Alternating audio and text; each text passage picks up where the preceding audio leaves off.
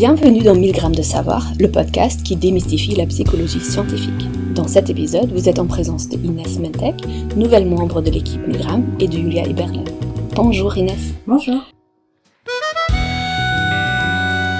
Comme vous le savez peut-être, nous sommes en octobre rose, le mois de sensibilisation au dépistage du cancer de sein. Nous parlons donc de la psychoncologie, un domaine qui est associé à la psychologie de la santé. Dans ce domaine, les chercheuses et chercheurs s'intéressent à l'interaction entre le bien-être mental et physique suite à un diagnostic du cancer, aux conséquences psychologiques du traitement, mais aussi à l'interaction entre le personnel médical et la personne concernée. Isabelle Mercart, notre invitée aujourd'hui, est professeure de psychologie de la santé à l'ULB directrice de l'unité de recherche en psychosomatique et psycho-oncologie, et elle travaille également à l'Institut Jules Bordet, associé à l'ULB. Il s'agit d'un centre médical et de recherche spécialisé au cancer, ici à Bruxelles. Bonjour Isabelle. Bonjour Julia. Bonjour Inès. Dans notre société, on parle souvent du dépistage du cancer, de l'évitement des substances cancérogènes, des traitements durs à supporter. La thématique du cancer est donc souvent présente même dans la vie des personnes pas directement impactées. En psychoncologie, vous vous intéressez plus particulièrement aux personnes directement touchées, les patients et patientes, mais aussi au personnel médical, les médecins, infirmières, thérapeutes. Est-ce que tu peux nous expliquer en quoi consiste le travail d'une psychoncologue Tout d'abord, je voulais vous remercier Inès et Julia de m'avoir invité ce matin. Alors peut-être tout d'abord définir la psychoncologie.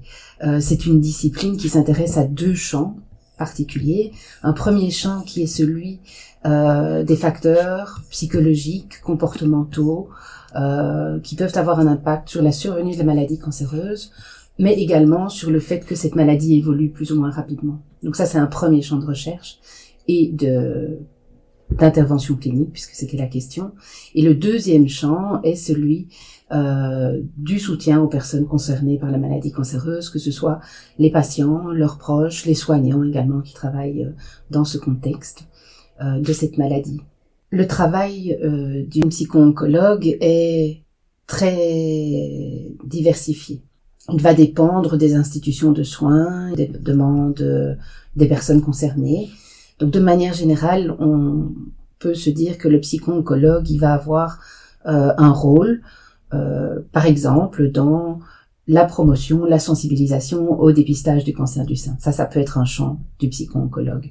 Euh, le psycho-oncologue va aussi être amené à répondre à des questions euh, des patients, des proches, des soignants parfois sur les liens entre certains facteurs psychologiques. Alors, un facteur auquel vous pensez peut-être directement, c'est celui du stress. une majorité des gens vont associer cancer et stress c'est souvent présent. C'est une croyance en fait qui est présente dans la société.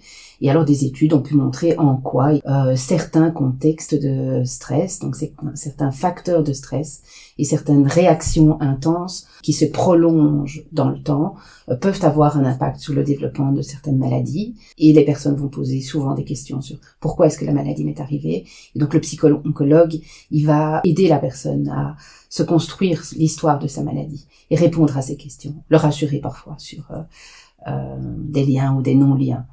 Euh, le psycho-oncologue, il va aussi dans ces contextes souligner les facteurs qui peuvent protéger, par exemple, les comportements qu'on peut mettre en place pour prendre soin de soi.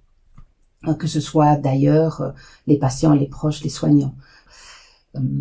Un autre champ de prise en charge et, d'action du psycho-oncologue, c'est d'accompagner les personnes qui sont confrontées à un diagnostic de cancer le diagnostic de cancer est quasi toujours un diagnostic qui va changer la vie.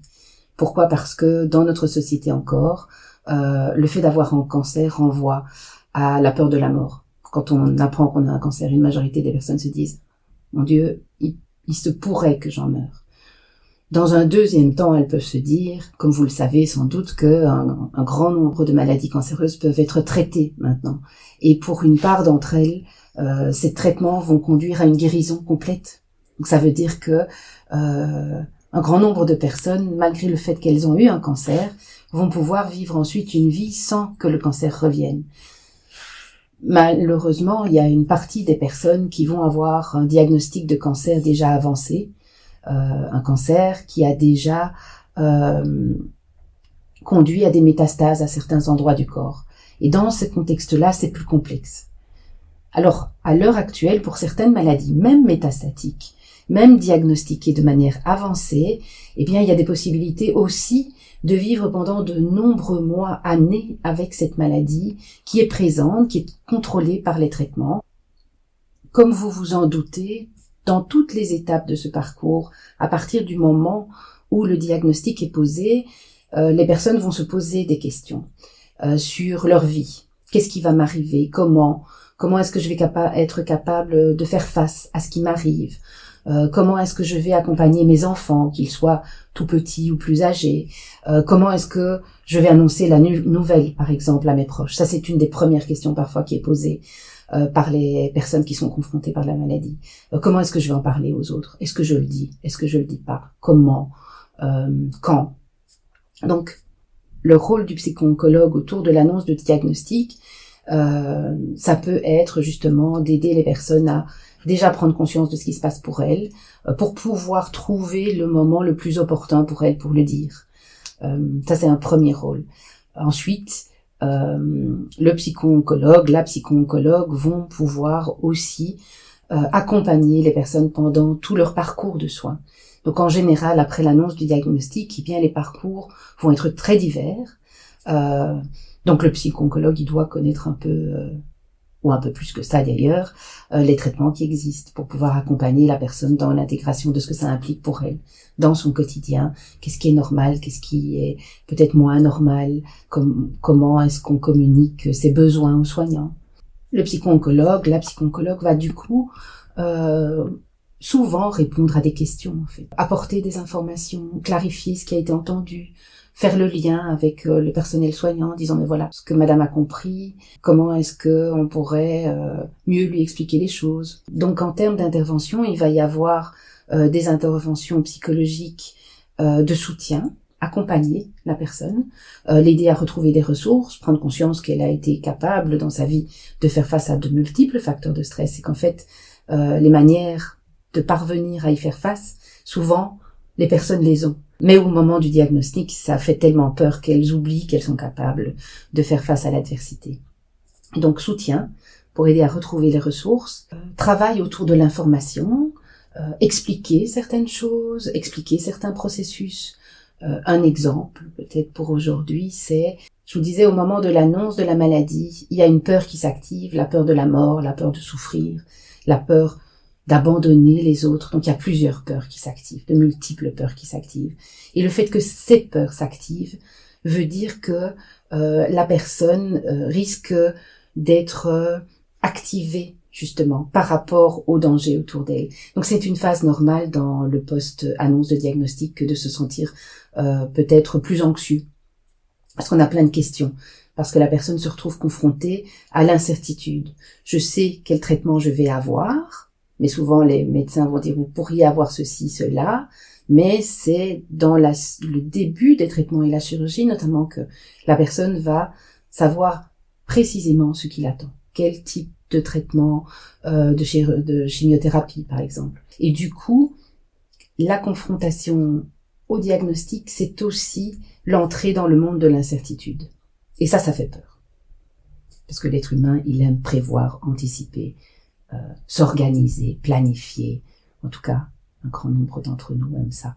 Et donc quand on se dit je sais pas ce qui va se passer et qu'en plus ça fait peur, on a toutes les raisons en fait d'être euh, d'avoir des moments difficiles. C'est donc un vrai travail d'accompagnement d'une personne. Donc c'est vraiment euh, analyser la situation et travailler à la fois avec l'équipe des soignants, avec les familles, mais surtout avec les personnes. Tout à fait. Et ça va dépendre des personnes. Certaines vont avoir le souhait de voir euh, un ou une psycho-oncologue à un moment de leur parcours, au moment du diagnostic. D'autres euh, vont se dire mais moi je gère très bien euh, ce moment, j'ai des proches autour de moi, j'en ai pas besoin. D'autres vont avoir le souhait d'être accompagnés elles vont relativement bien, mais elles ont conscience que cette maladie et les conséquences euh, des traitements ont un impact sur leur quotidien, sur leur vie, sur la manière dont elles avaient imaginé euh, leur vie future, et euh, ressentent ce besoin d'y réfléchir. Le travail du psycho-oncologue, va être différent en fonction du fait que euh, il travaille dans une institution de soins, comme par exemple l'Institut Jules Bordet ou d'autres lieux de soins, ou quand il travaille dans la communauté. Une partie de la prise en charge de la maladie cancéreuse euh, se fait bien entendu dans les institutions de soins. Mais comme je vous dis, c'est une partie. L'autre partie, en fait, euh, elle se fait de plus en plus dans le contexte de la vie de la personne. Pourquoi? Parce que les traitements euh, sont de plus en plus courts. Les chirurgies, par exemple, puisqu'on parle du cancer du sein aussi, on est dans le mois d'octobre rose, euh, les traitements, les premiers traitements pour le cancer du sein, la chirurgie notamment, sont réalisés euh, en une à deux journées maximum, en moyenne, je dirais. Ici, ça va vite. Ce qui veut dire que les prises en charge vont se faire de plus en plus euh, quand elles sont chez elles. Dans l'hospitalisation, les soins sont souvent plus aigus. Pourquoi? Parce que dans les institutions de soins, les personnes qui sont hospitalisées, elles sont là pour des traitements, elles sont là euh, pour euh, des gestions de la douleur, par exemple, ou d'autres effets secondaires des traitements ou de la maladie. Et donc, les questions qui vont se poser dans les institutions de soins pour les psycho-oncologues tournent souvent autour de des souffrances physiques, morales, des prises en charge de personnes qui ont des maladies plus avancées euh, et qui sont confrontées à cette anticipation de, euh, de perte, perte d'autonomie, perte de la vie, perte de choix, euh, avec une proximité d'accompagnement, euh, la soutenir parfois juste par une présence, accompagner les proches. Et dans l'accompagnement des proches, un exemple est d'accompagner les enfants euh, des personnes confrontées à la maladie pour leur expliquer ce que traversent leurs parents, les soutenir, aider les parents à euh, accompagner leur enfant et soutenir euh, le parent qui n'est pas malade et l'enfant quand les décès surviennent, par exemple. Dans, dans tes travaux de recherche, tu t'intéresses particulièrement au cancer du sein. Donc euh, ça tombe à pic avec euh, le mois d'octobre rose. Euh, comment est-ce que tu t'es orientée vers cette maladie, vers ce cancer en particulier? Alors je me suis orientée vers cette maladie par hasard. Et en fait, quand je dis cette maladie, c'est plutôt un type de prise en charge, parce que c'est ça que que j'apprécie. J'ai eu tout d'abord la chance de travailler sur une étude qui concernait euh, la formation des médecins à l'annonce de diagnostic. Euh, et donc ça, ça m'a permis de prendre conscience des enjeux pour les soignants. L'annonce d'un diagnostic est une tâche complexe. On considère souvent que euh, les soignants devraient être capables de le faire sans être formés, sans être accompagnés dans cette tâche. mais c'est une tâche complexe. Donc c'était intéressant de pouvoir observer des soignants qui avaient ce souhait de se former à l'annonce, et au fil de ma carrière, j'ai eu l'occasion de, de, participer à d'autres projets de recherche autour de formation des soignants, euh, notamment à des annonces encore plus complexes que l'annonce du diagnostic. Parce que dans l'annonce du diagnostic, elle est dure, bien entendu. Mais euh, dans une majorité de diagnostics, il y a euh, la possibilité de d'expliquer très vite les traitements qui sont présents et que euh, ces traitements permettent de vivre et euh, même de guérir euh, du cancer. Dans d'autres contextes, quand la maladie évolue, les, les annonces de diagnostic ou de d'évolution de la maladie qui risque de mettre la vie en danger vont faire que ces moments-là de discussion vont être encore plus compliqués. Avec cette question de quand est-ce qu'on dit à une personne qu'elle arrive à la fin de sa vie? Quand est-ce qu'on parle à une personne de ce qu'elle aimerait à la fin de sa vie? Euh, On peut toujours se dire que c'est pas le bon moment en fait. C'est sans doute jamais le bon moment. C'est un moment dur. Euh, mais du coup, nos recherches ont pu en tout cas, euh, mettre en évidence certaines manières de faire qui permettent d'accompagner le soignant, le patient, les familles, donc ça, ça a été un premier champ et une première envie du coup euh, de m'intéresser à l'oncologie. Et puis, à nouveau, le hasard, une opportunité. J'ai eu l'opportunité d'être engagée à l'Institut Jules Bordet à la fin de ma thèse et de travailler avec un chirurgien qui travaillait en, dans le contexte du cancer du sein, le professeur Jean-Marie Nougaret. Alors j'ai eu l'occasion pendant euh, quelques mois d'assister à sa consultation. et ça, ça m'a permis de prendre conscience de ce que c'était qu'une annonce, même si euh, très souvent, les personnes ont déjà une notion que c'est un cancer, puisqu'on arrive à l'Institut Jules Bordet. Donc, euh, on arrive dans le, dans le centre anti-cancéreux belge. Tout le monde sait que l'Institut Jules Bordet, euh, c'est un institut qui prend en charge les personnes qui ont un cancer. Donc, c'est pas une annonce en tant que telle toujours, mais il y en a eu quand même. mais c'est quand même une annonce des traitements, une annonce de ce qui pourrait arriver. Et du coup, j'ai eu l'occasion de d'accompagner ces personnes dans ces premiers instants, et puis aussi de euh, de pouvoir accompagner sans doute les personnes les plus fragilisées. Une majorité des personnes euh, ont du soutien autour d'elles, elles viennent accompagner, elles, elles savent qu'elles vont pouvoir retourner vers des amis, des proches qui vont pouvoir la soutenir, avec lesquels elle va pouvoir échanger sur ce qu'elle vit. Et puis de temps en temps, certaines personnes sont plus seules, ont plus difficile à s'imaginer être confrontées à cette maladie qui leur fait très très peur. Et donc ça, ça a été le tout début. Euh, de, du travail que j'ai fait euh, dans le contexte du cancer du sein. Donc dans des prises en charge qui étaient euh, surtout en hôpital, euh, très centrées sur les soins. Et puis, autre chance, vous savez que la Belgique a eu deux plans cancer. aux alentours des années 2012 et, et un petit peu avant déjà d'ailleurs. Ces plans cancer ont permis de développer de nouvelles interventions. Et dans ce contexte-là, on a pu mettre en place des interventions de groupe.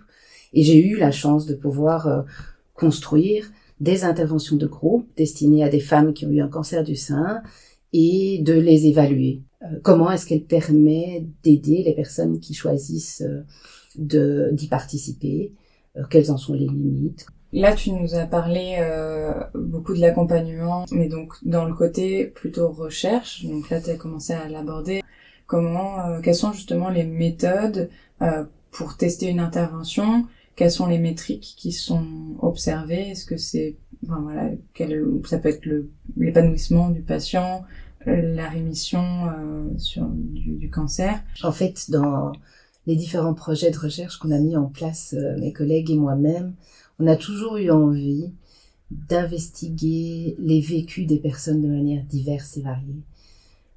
Quasi tous nos projets ont eu à cœur d'enregistrer ce qui se passait dans les séances, que ce soit les interventions de formation des médecins, où on a toujours enregistré euh, des entretiens avant l'intervention, après l'intervention, euh, pour voir dans quelle mesure est-ce que les comportements ont vraiment changé. Pourquoi? Parce que les psychologues et chacun d'entre nous savons que changer nos comportements est quelque chose d'extrêmement compliqué on ne change pas la manière dont on parle du jour au lendemain.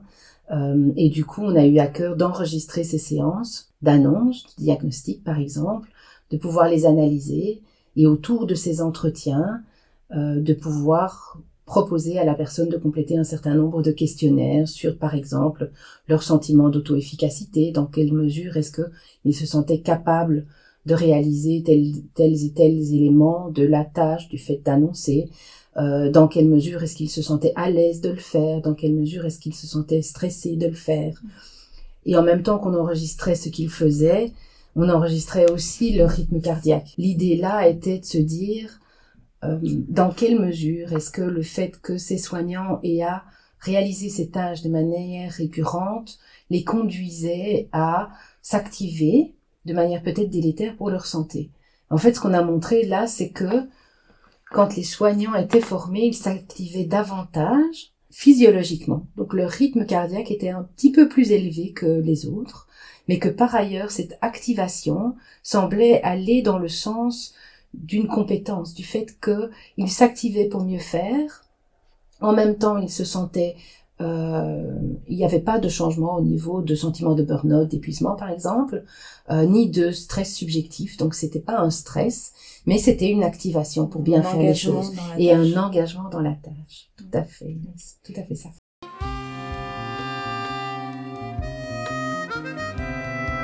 Et alors dans l'autre champ, euh, concernant les patients, leurs proches, les interventions qu'on a mis en place dans ce contexte-là, on a fait la même chose. Donc on a eu euh, deux études maintenant, en tout cas euh, centrées sur euh, des personnes qui ont eu un cancer du sein. Elles se sont ciblées sur la phase de post-traitement.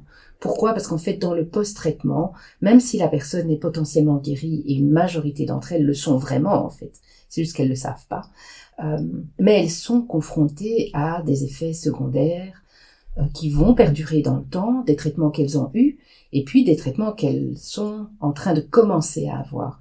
Donc dans le contexte du cancer du sein, une partie des personnes qui ont cette maladie ou ces maladies vont avoir certains traitements comme les traitements euh, anti-hormonaux. Ce sont des traitements qui visent à empêcher le corps euh, d'utiliser ou de produire certaines molécules, nos hormones notamment féminines, parce qu'elles alimentent la maladie. En fait, c'est un peu comme euh, si c'était leur carburant. Et donc, le traitement qui est protecteur va euh, bloquer ça et empêcher que les hormones fonctionnent de, la manière euh, attendue pour des femmes euh, de différents âges. Et donc, cette période de l'après-traitement est particulière parce qu'en fait, les personnes vont se dire youpi, allez, elles sont, elles sont contentes évidemment que ça soit fini. C'est à ce moment-là qu'elles prennent conscience qu'elles sont fatiguées peut-être, qu'elles ont parfois difficile à se concentrer, que alors qu'elles pensaient qu'elles allaient pouvoir reprendre leur vie quotidienne de manière spontanée, en fait, c'est pas le cas et du coup, cette intervention a été mise en place pour les accompagner dans cette phase de, de, de l'immédiat après traitement. Et ce qu'on a fait, c'est proposer des interventions de groupe. Pourquoi? Parce qu'en fait, on s'est dit que euh, de permettre aux personnes d'échanger, d'être en lien, ça permettait déjà d'avoir un soutien très spontané euh, entre elles. Et c'est quelque chose qu'on a observé clairement. Euh, du coup, on a construit l'intervention. Euh, avec mes collègues. Et puis, on a aussi construit la procédure d'évaluation. Et justement, quelle était votre source d'inspiration pour élaborer ces interventions? Euh, dans d'autres domaines de recherche, les sources d'inspiration vont être les théories, euh, puis les, les papiers euh, déjà écrits. Euh, vous, comment vous vient l'idée d'un type d'intervention qui pourrait aider l'accompagnement La même chose la même chose. Les modèles. Et donc on a choisi des modèles, on a choisi notamment un modèle de régulation émotionnelle, qui est un modèle qui est considéré à l'heure actuelle comme étant un modèle transdiagnostique.